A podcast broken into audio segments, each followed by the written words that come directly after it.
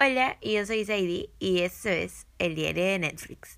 El día de hoy te traigo 8 curiosidades de élite que todo fanático debe saber. La española de Netflix se ha convertido en una de las preferidas. Hoy cuenta con 4 temporadas y de pronto de estrenarse la quinta. Así que hoy te vamos a traer curiosidades que quizás no sabías de esta serie. Elite fue la segunda producción española de Netflix tras obtener un gran éxito con la serie Las chicas del cable. Tres de sus actores protagonistas fueron también compañeros en la primera temporada de La Casa de Papel. Ellos son María Pedraza, Jaime Lorente y Miguel Herrán.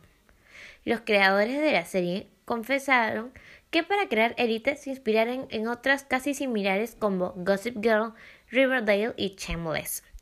Dana Paola, que interpreta a Lucrecia o Lu, estuvo a punto de perder su participación en la serie por culpa del correo electrónico.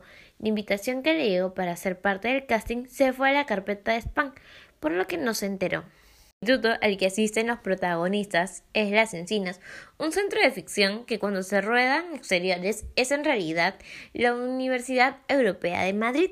En su primera temporada y en tan solo 8 capítulos hubo 15 desnudos y 11 escenas sexuales.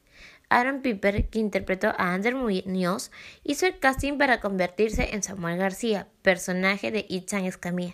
Sin embargo, los responsables prefirieron darle la responsabilidad de la historia de amor entre Ander y Omar.